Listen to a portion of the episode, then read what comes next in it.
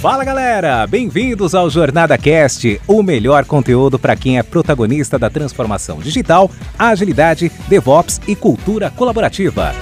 Essa iniciativa é realizada com todo carinho pela comunidade Jornada Colaborativa, que é formada por pessoas apaixonadas em compartilhar conteúdos inspiradores com ajuda financeira para instituições carentes. Aqui você ouvirá entrevistas com convidados especiais, incluindo cases práticos dos nossos livros, e terá diversos insights para aplicação no seu dia a dia. O Jornada Cast agradece às organizações que contribuem para uma comunidade ainda mais forte e a nossa terceira temporada é patrocinada pela Dynatrace, uma grande empresa que é referência em tecnologia e DevOps.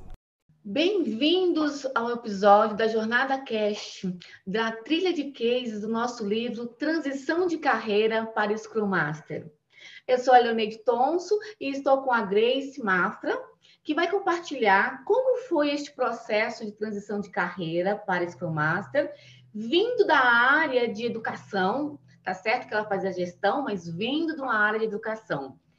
E comigo está também, além da Grace, o Flávio Boltrão, que é o, a pessoa que está junto, é, colaborando neste livro que a Jornada Colaborativa vai lançar no final do ano. Bem, Grace, boa noite. Como você está? Tudo bem? Boa noite, Flávio. Boa noite, Léo. Tudo certo? Boa noite. Certinho por aqui. Grace, aproveitando, me fala um pouco sobre você. Vamos falar um pouquinho sobre a Grace, então. Hoje eu sou casada, eu moro em Brusque, eu tenho 35 anos. E de um tempo para cá eu fiz essa guinada aí numa coisa que me identificava muito como Grace, que foi na minha carreira, né? Então, eu até brinco quando eu falo com as pessoas que eu estou me reconhecendo agora em outra área, em outra função, e fazendo aí coisas bem diferentes. Grace, boa noite, seja bem-vinda, tá? Valeu, Flávio. É, como, como é, com, comente sobre a sua experiência de mercado de trabalho. Ah, bacana. Então, é, lá na minha graduação, lá atrás, quando a gente pensa na carreira, né, naquele desenho que a gente quer realizar, eu escolhi fazer ciências biológicas. O meu plano inicial não era ir para educação. Eu pensava muito em trabalhar com pesquisa, que foi o que eu trabalhei durante a minha graduação praticamente toda. Mas aí, quando eu saí, eu vi que a pesquisa era bem jogo duro aqui no Brasil, né? Questão de investimento, bolsas. Aí eu tive a opção de fazer mestrado também. Eu trabalhava com madeira na época, olha a doideira. E eu preferi não seguir, eu queria ir para o mercado de trabalho. E aí eu tive a oportunidade de atuar com o ensino médio, dando aulas de biologia. E eu fui. Porque foram, eu paguei a minha faculdade dando aula de inglês e cantando em eventos. Então, eu precisava ter um pouquinho mais de conformismo financeiro, vamos dizer assim, né? E aí eu me joguei e fui trabalhar, fui substituir uma professora. E depois, eu me formei em 2009. Depois, em 2010, eu passei num concurso da prefeitura aqui da cidade. E esse, eu dava aula 20 horas, eram quatro manhãs. Eu nunca atuei totalmente, né? É, é, em sala de aula. E aí eu atuei 12 anos, sendo que dois anos e meio, três anos eu fiquei em licença, não remunerada. Eu não fiquei atuando esses 12 anos integralmente, né? Então, eu atuei até 2012, eu acho, se eu não acredito, ali na rede municipal. E aí eu fui trabalhar numa empresa que presta serviços para a indústria, e lá eu trabalhei tanto com a parte educacional como com a parte de consultoria mesmo. Aí foi onde eu mudei um pouquinho, eu comecei a atender a indústria nessa parte ambiental. Lá eu, eu trabalhei bem focada em gestão de projeto, foi uma escola, assim, aprendi bastante coisa. Em 2015, acabou tendo uma virada lá, e questão financeira mesmo, existia uma parte pública é, que acabou reduzindo o valor que era investido na empresa, né? E aí eu fui demitida, foi um baque na minha carreira. A gente tem que falar outra hora sobre isso, foi já começou ali a virada, talvez. E eu fui, então, voltei para a prefeitura, né? Voltei para a educação, mas ao mesmo tempo eu atendi os clientes que a empresa não atendia mais na área de consultoria ambiental. E daí eu vim de 2015 até 2009 nessa levada e ali eu não estava feliz com a minha carreira. Então, basicamente isso. Então, eu atuei com educação, atuei com consultoria ambiental E atuei um pouquinho com gestão de projetos também ali. Ah, Legal. então, Grace. Então, assim, estou é, imaginando que já até desconfiei, mas qual foi o gatilho que, que despertou em você essa, esse chamado, né, para fazer a transição de carreira para ser Scrum Master? Hum, vamos lá.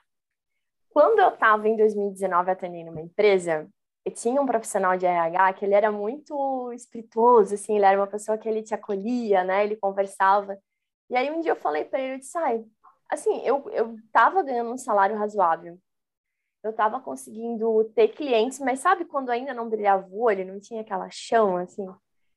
E aí eu falei para ele, ah, eu tô um pouco desanimada, porque lidar com órgão ambiental é desafiador. Claro, o que a gente, o que eu faço hoje é desafiador, mas é outro desafio, né? Eu digo, é um problema que tá um pouco mais bacana para resolver, né? Faz brilhar mais o olho.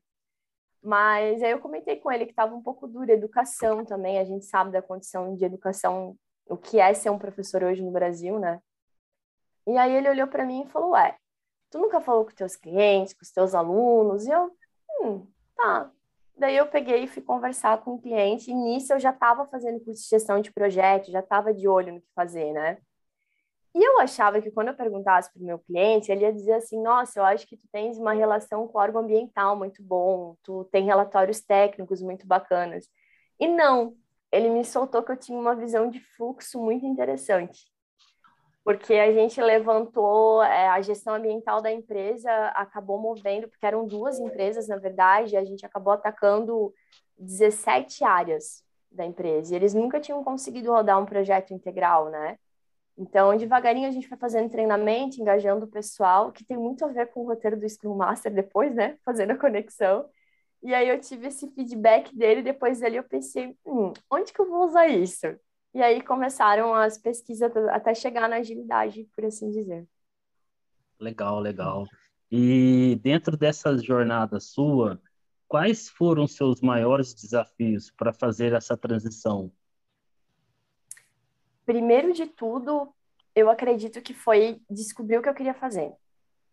Eu acho que foi assim, depois que eu descobri, eu comecei a conversar com as pessoas, buscar ajuda, né?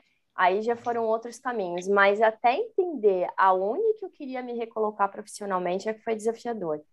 E isso, assim, até é uma questão, para mim, mudar de carreira mexeu muito com a minha identidade mesmo, assim. Hoje é um pouco mais tranquilo de falar, mas, assim, ano passado, eu acho que foi em agosto, que eu cheguei num lugar eles perguntaram qual é a tua profissão. Eu não sabia falar o que, que eu era, porque antes era muito fácil. Ou eu falava biólogo, ou eu falava educadora, né? E é assim, até tu desenhar pro povo que é Scrum Master, não dá, né? Então, assim, eu mexi muito com a minha identidade. Então, foi uma coisa que, para mim, foi desafiadora, assim, a nível pessoal mesmo. É... Depois, o segundo desafio também foi... É... eu entendi, eu, eu acabei eu tenho a influência do meu marido, que ele trabalha na tecnologia, e eu entendi que seria um nicho legal de trabalho, mas assim, quando fala em tecnologia, a primeira dica é para desenvolvimento.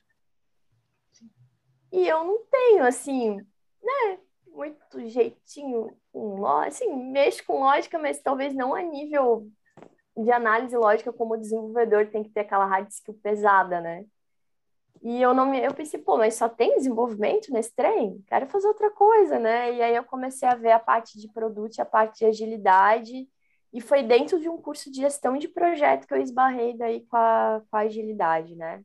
Mas eu acho que o maior desafio foi entender qual era o próximo passo mesmo. Nossa, isso foi, acho que foi uns dois anos e meio, assim, de, de busca pela missão, sabe? Acho que, para mim, essa transição de carreira vai muito além de só é, encontrar esse nicho de, né, de papel e tudo mais. Teve muito a ver com achar um pouquinho da minha missão de vida mesmo. Sim, sim, um propósito, né? E, Grace, você está falando de uma outra forma, né? Mas nós estamos falando de autoconhecimento, é isso? É, Também? Muito. Tá. Bastante. Sim. É, quando você decidiu, né? Eu vou fazer essa transição de carreira, né? É, você contou para a gente lá, lá atrás que você sabe, fez um planejamento, né? Você sabia Sim. que você queria mudar. É, Como que foi? Conta um pouquinho mais em detalhes, como você fez essa transição? É, então, eu tive aquele feedback sobre a questão de eu ter essa visão de fluxo, de conseguir unir as pessoas ali e tal. E eu sempre fui muito autocrítica, então receber o feedback e me qualificar naquilo também foi um desafio de entender, não, eu tenho facilidade com isso, né? Isso pode ser viável, né? Aí eu comecei a buscar muita coisa dentro de gestão de projeto, até dar essa viagem de ir para o desenvolvimento, QA, tal, até eu chegar na parte, né, e aí eu comecei a estudar gestão de projeto tradicional zona mesmo, voltar lá para minha atuação lá de 2015, buscar uns materiais que eu tinha já, é, mexer no MS Project, sabe, assim, bem, bem base mesmo. E aí num curso desse aqui veio a agilidade, eu vi que tinha aplicação mesmo. É, junto, aí depois que eu visualizei isso, teve coisas que me ajudaram muito, assim, principalmente as comunidades comunidades de agilidade foram essenciais. E também a questão de alguns cursos básicos, assim, eu fiz um curso que é do Agile Expert, que foi muito legal. Eu tinha um custo mais acessível também, um curso inicial, né? Então, assim, não era uma certificação tão pesada, porque para o investimento inicial pega, né? Então, eu fiz isso. Paralelo a isso, eu comecei a me preparar financeiramente, porque eu sabia que os custos da área eh, são altos e eu também sabia que provavelmente eu ia dar uma ré no meu salário, porque eu apostei em mim acima de tudo, né? Então, ali de 2020 para frente, 2000, é, na metade do ano, né, quando eu me localizei mesmo, eu comecei a fazer uma, um ajuste financeiro aqui em casa bem combinado para conseguir guardar um pouco, porque isso me impedia de dar espaço, porque eu falava assim: ah, bonito mudar de carreira, mas tem boleto para pagar. Então, eu blindei um pouco isso, né? Foi mais suave do que eu esperava, mas isso me deu segurança para dar o passo. Foram essas as construções assim que eu fui fazendo. Sim, sim. E como você fez a sua recolocação profissional na sua carreira? E assim, você utilizou alguma ferramenta? Como que foi assim esse esse essa recolocação? Uhum. Bem, é, primeiro teve esse curso que eu comentei com vocês, que me ajudou bastante. Depois, eu tive que aprender bastante as regras do jogo. Porque, assim, eu escutava muita gente reclamar das entrevistas, é, até nos próprios posts de LinkedIn, né? A gente vê o pessoal, é, às vezes, né, reclamar de alguns processos. E eu pensei assim, bem, vamos lá, eu estou um tempão sem fazer entrevista, estou um tempão sem passar pelo processo, então eu vou ter que aprender um pouquinho as regras do jogo. Então, paralelo a tudo que eu vim estudando, eu também peguei e comecei a estudar um pouco sobre currículo, sobre entrevista, né? Consegui, não, os contatos muito bacanas. A, a rede social é muito generosa nesse ponto, né? Tem muitas indicações para isso. E fui, não, escutava uma dica aqui, ia lá, dava uma arrumadinha, né? Depois vinha um outro aplicativo que avaliava foto do LinkedIn. Daí eu ia lá, eu tirei 40 por 40 na minha primeira avaliação, horrível, né? Aí depois eu tirei uma foto nova, arrumei um pouco, aí foi melhorando. Parece que não, mas isso vai é, começando a te representar mais na rede social, né? Então, essas, é, essas diquinhas, assim, é bem importante.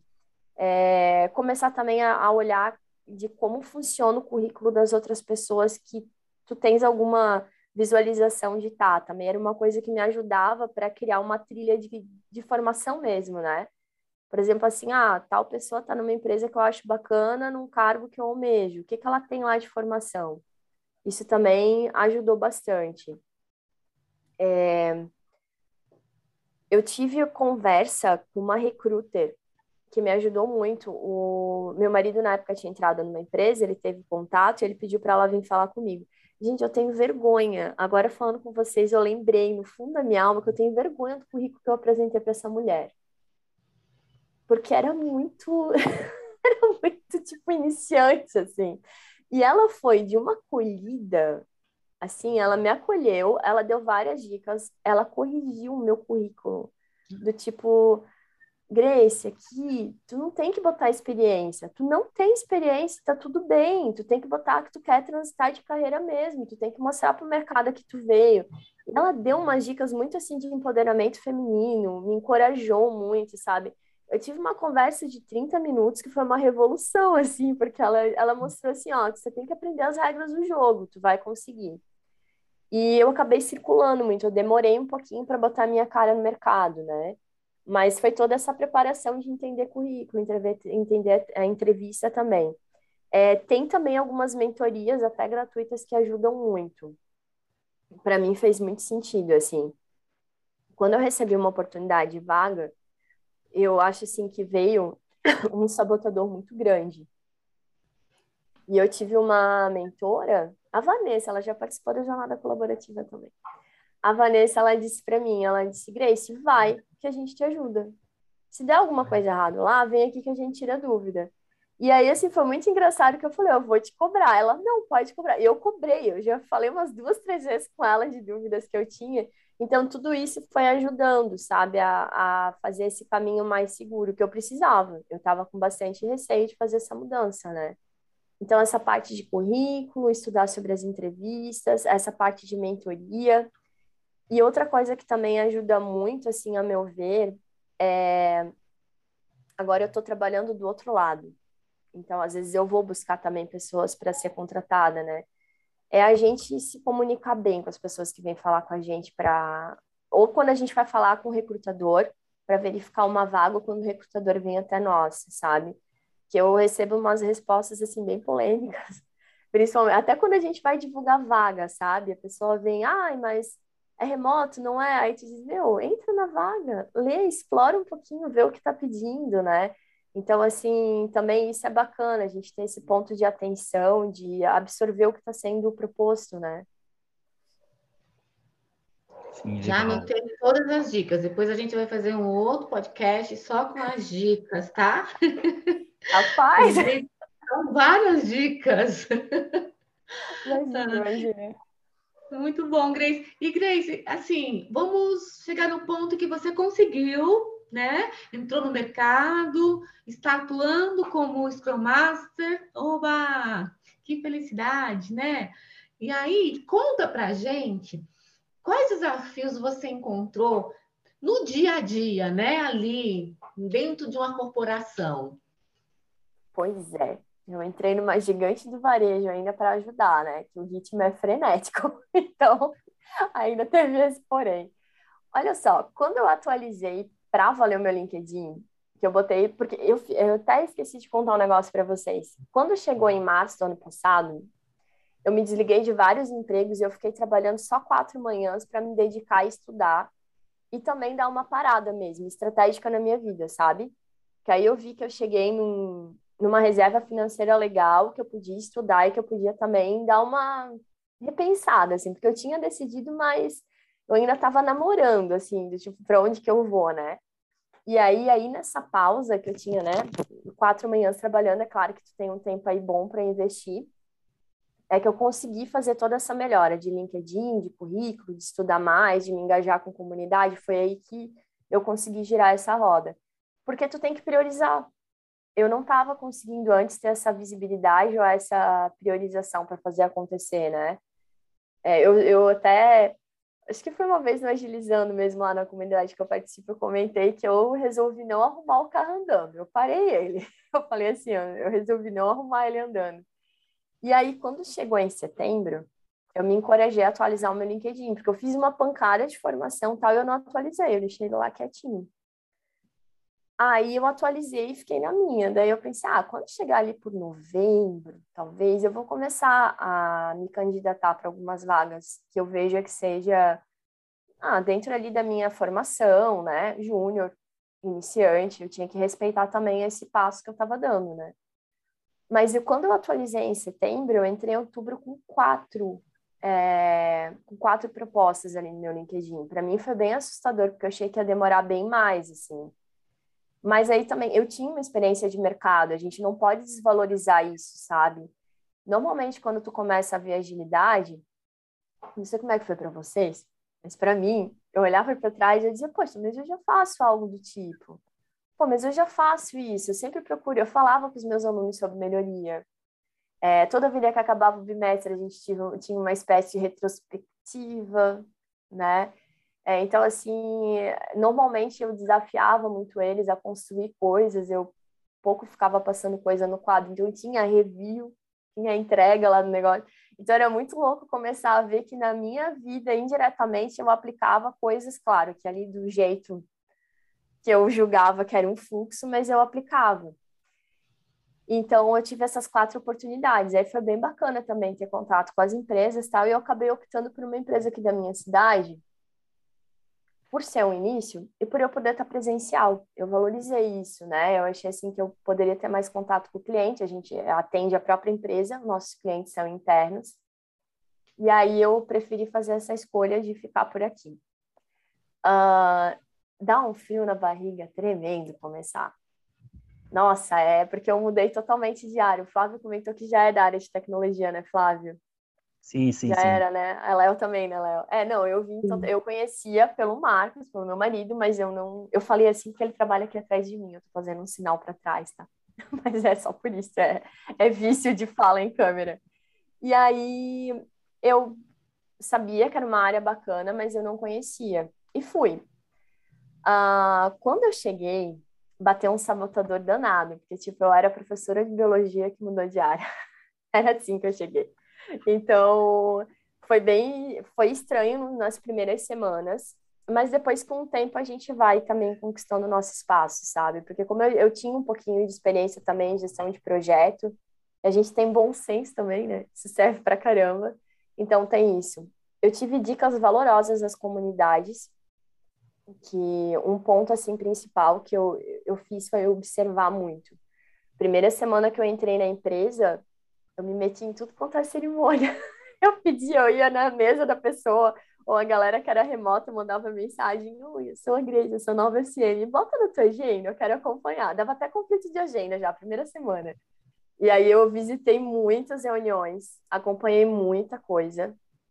E a questão também, depois, porque eu, a gente teve um tempo que a gente pode acompanhar os outros SMs para depois realmente tu ir para tua squad. Existe um onboard desse tipo ali na empresa que eu atuo, né? Então, eu fiquei mais ou menos uns 10 dias nessa logística. E aí é fecha a boquinha, escuta, entende qual é a cultura, começa a fazer um mapeamento aí do teu capital político que tu vai ter que conquistar, é bem estratégico, né? Quando eu entrei na minha squad, teve uma pergunta que eu demorei para fazer. A maioria das pessoas que vão falar para mim que vão começar com SM, eu dou essa dica. Pergunta o que, é que eles esperam de ti porque eles, às vezes eles têm muitas disfunções de papel, às vezes eles tiveram alguma experiência anterior. Então é bem bacana fazer essa pergunta para alinhar a expectativa e às vezes até uma oportunidade de, né, enfim, se está no Scrum, no Kanban, tanto faz. Mas até uma oportunidade de deixar claro o papel, o que, que pode fazer, porque às vezes a pessoa não sabe, ela pede uma coisa para ti, ela vem pedir desculpa, porque ela acha que está incomodando, e é o teu papel ali como ela tem o dela, né? E às vezes se criam memórias também, as pessoas vêm com histórias para trabalhar, né? Então esse tipo de pergunta também é bem poderosa. Mudanças pequenas também é uma coisa bem importante. A gente chega com um sistema já instalado e eu acho que até não é só no início, eu acho que até eh, tu tem que criar uma intimidade muito grande o time para fazer uma mudança, não precisa ser uma mudança grande, mas às vezes é algo mais desafiador, né? Então, assim, mudanças pequenas. Às vezes tu vai pegar um time que está um pouco ali é, desconforme, está um pouquinho fora do trilho, mas começa devagar, sabe? Vai tateando, muda uma coisinha no board hoje, faz um combinado na dele e deixa isso muito visível. Isso é bacana também, fazer os combinados, mas deixar registrado, fazer as políticas explícitas mesmo, né? Isso me ajudou muito no início, porque aí tu cria uma parceria, né? E eu acredito assim que o maior desafio até hoje é junto com o time para cuidar das pessoas, tu estabelecer confiança.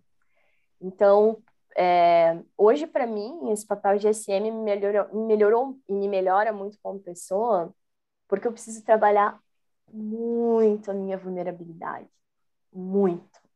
É uma coisa absurda assim, como às vezes eu tenho que é, sabe aquela história, ah, você tá bem? Não, E é incrível que às vezes num dia que tu solta uma dessa, tu conta pra pessoa o que aconteceu, tu cria aí um elo de confiança tremendo, porque ó, ela não estava bem, eu também não estou bem, então vamos conversar um pouquinho aqui para ver se melhora e bora, né? Então, assim, ter essa vulnerabilidade de, de entender, às vezes, também uma sprint pedreira, pegar junto com a equipe entender, de saber celebrar também, né? Eu falo mais pela vulnerabilidade porque, para mim, para o meu perfil, era uma coisa muito difícil, assim, o erro, né? O erro na tecnologia é muito diferente do erro da educação. Hoje a gente brinca lá na equipe que quem fizer um erro novo ganha uma cuca, né? A gente tem um, um doce aqui que é bem típico da região que se chama cuca. Então a gente brinca que quem fizer um erro novo ganha cuca, porque é isso, a tecnologia é muito complexa, então é desafiador mesmo e a gente tem que ter essa abertura. E aí isso tudo é incrível, assim, enquanto me melhora como pessoa, enquanto me constrói mais como Grace mesmo, e o que traz da minha missão, que foi juntar um pouquinho do que eu já tinha da educação, do que eu trouxe, que é essa questão de ajudar as pessoas. Eu tenho muito isso comigo, assim, não ajudar no sentido, né, de necessariamente assistencialismo, mas é nessa questão de impulsionar pessoas mesmo, sabe? Eu acredito muito nisso. Aí é louco que eu mudei da educação, mas a minha missão não mudou. É muito doido isso, assim. Para mim é muito nítido. Eu me sinto muito educadora no meu dia a dia como Scrum Master. Muito mesmo. Muito bacana. Nossa, nossa, Grace, está sendo uma aula. Oi, imagina. Eu, entrar nas perguntas, eu estou anotando as, as dicas, sabe? Porque imagina, é um aprendizado aqui. Uma uhum. aula, né, Flávio? Com certeza, com certeza. Muito, muito rico, né, esse papo que a gente está tendo aqui, né? E, Grace, para a gente finalizar e já te agradecendo aqui o nosso papo, a gente vai para a última aqui é, o que você indica para quem está ensaiando para fazer a transição ou para quem está vivendo o processo de transição? Acho que a gente conversou bastante aqui, né? É, você já colocou vários pontos aqui, mas assim só para a gente finalizar com chave de ouro. Para pontuar, né? Vamos lá, então. Eu que também quero agradecer o convite no início foi um, eu entrei num grupo e deu tudo certo, foi muito legal. Quero agradecer muito, eu fico bem feliz de a gente poder disseminar isso, né? Olha, primeiro de tudo, participar de comunidade. É incrível, assim, a gente começou numa brincadeira de, de fazer uma leitura coletiva de livros e de alguém se responsabilizar, e hoje virou Agilizando, que é a comunidade que ainda continua o espaço de comunidade ele é incrível, incrível. Tu cria um network rico, é um espaço que tu pode ir lá tirar dúvida, é, compartilhar material legal. Então, a, as comunidades tem várias, né? Fiz a propaganda do Agilizando porque eu sou, sou de lá, como diz o outro, né? Sou cria de lá, mas tem várias aí ótimas, é uma fonte fantástica para acompanhar formações interessantes, muita coisa gratuita, né? É isso que eu acho incrível como está tudo disponível a questão de cuidar ali no, uh, no currículo, no LinkedIn também é importante. Eu vejo que agrega bastante, né? Uh, outra coisa também que eu acho legal é essa conversa com pessoas que já estão na área e acompanhar currículos de pessoas que estão na área. Eu confesso que eu estou em transição, eu não considero que eu transitei, eu estou construindo ainda isso.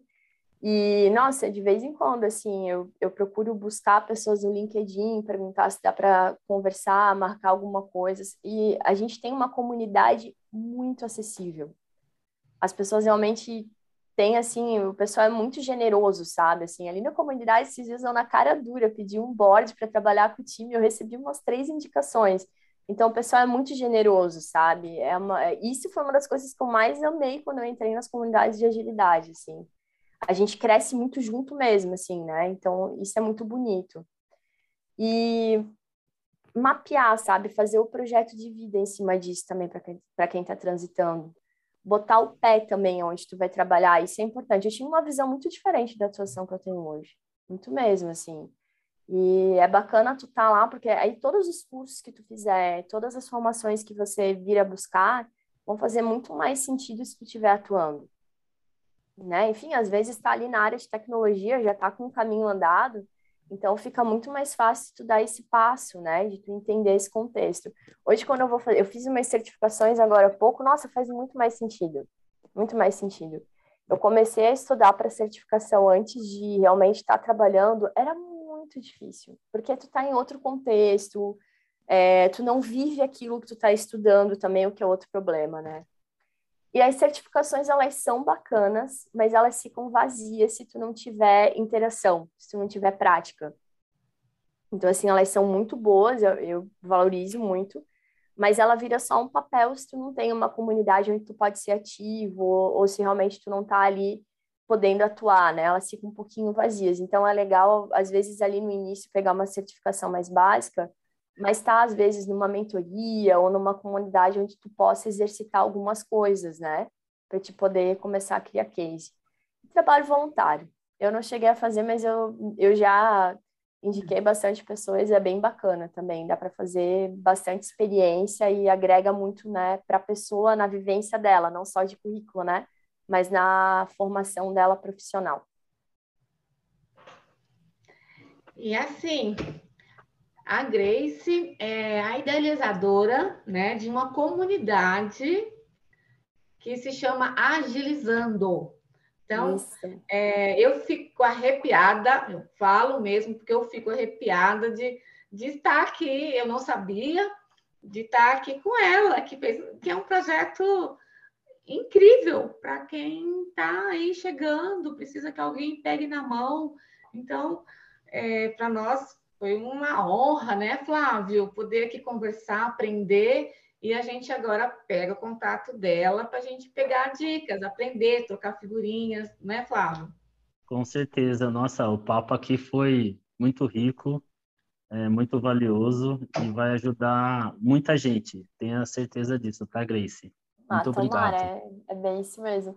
Mandar um abração para o Bruno, gente. O Bruno foi o cara que começou a comunidade do Agilizando e ele, assim, mudou muito é, toda a parte, assim, de, de crenças, de mindset, como a gente fala mesmo, né?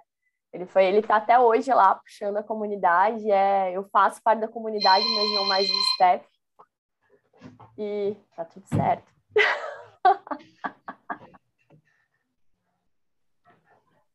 eu vou agradecer então, tá. de novo. Tá, joia, Grace. Vou agradecer de novo. Tem que ter um agradecimento pro Bruno, gente. Não, é, então, Bruno. Bruno, valeu. É, também a gente é, fica orgulhoso, assim, orgulhosos, né, de ter pessoas como você, como a Grace, que abraçam a causa e ajuda outras pessoas, né? É, a gente pensa às vezes é para ajudar a gente e acaba contribuindo muito, tanto tecnicamente quanto é, de soft skill mesmo, né? Eu, eu penso. Então, parabéns ao Bruno também. Com certeza. Obrigada, Grace. Obrigada, Obrigada para vocês. Obrigado, gente. Obrigado, Grace. Obrigado, Léo, por esse momento. Valeu, pessoal. É coragem aí que transitar dá trabalho, mas é muito bom.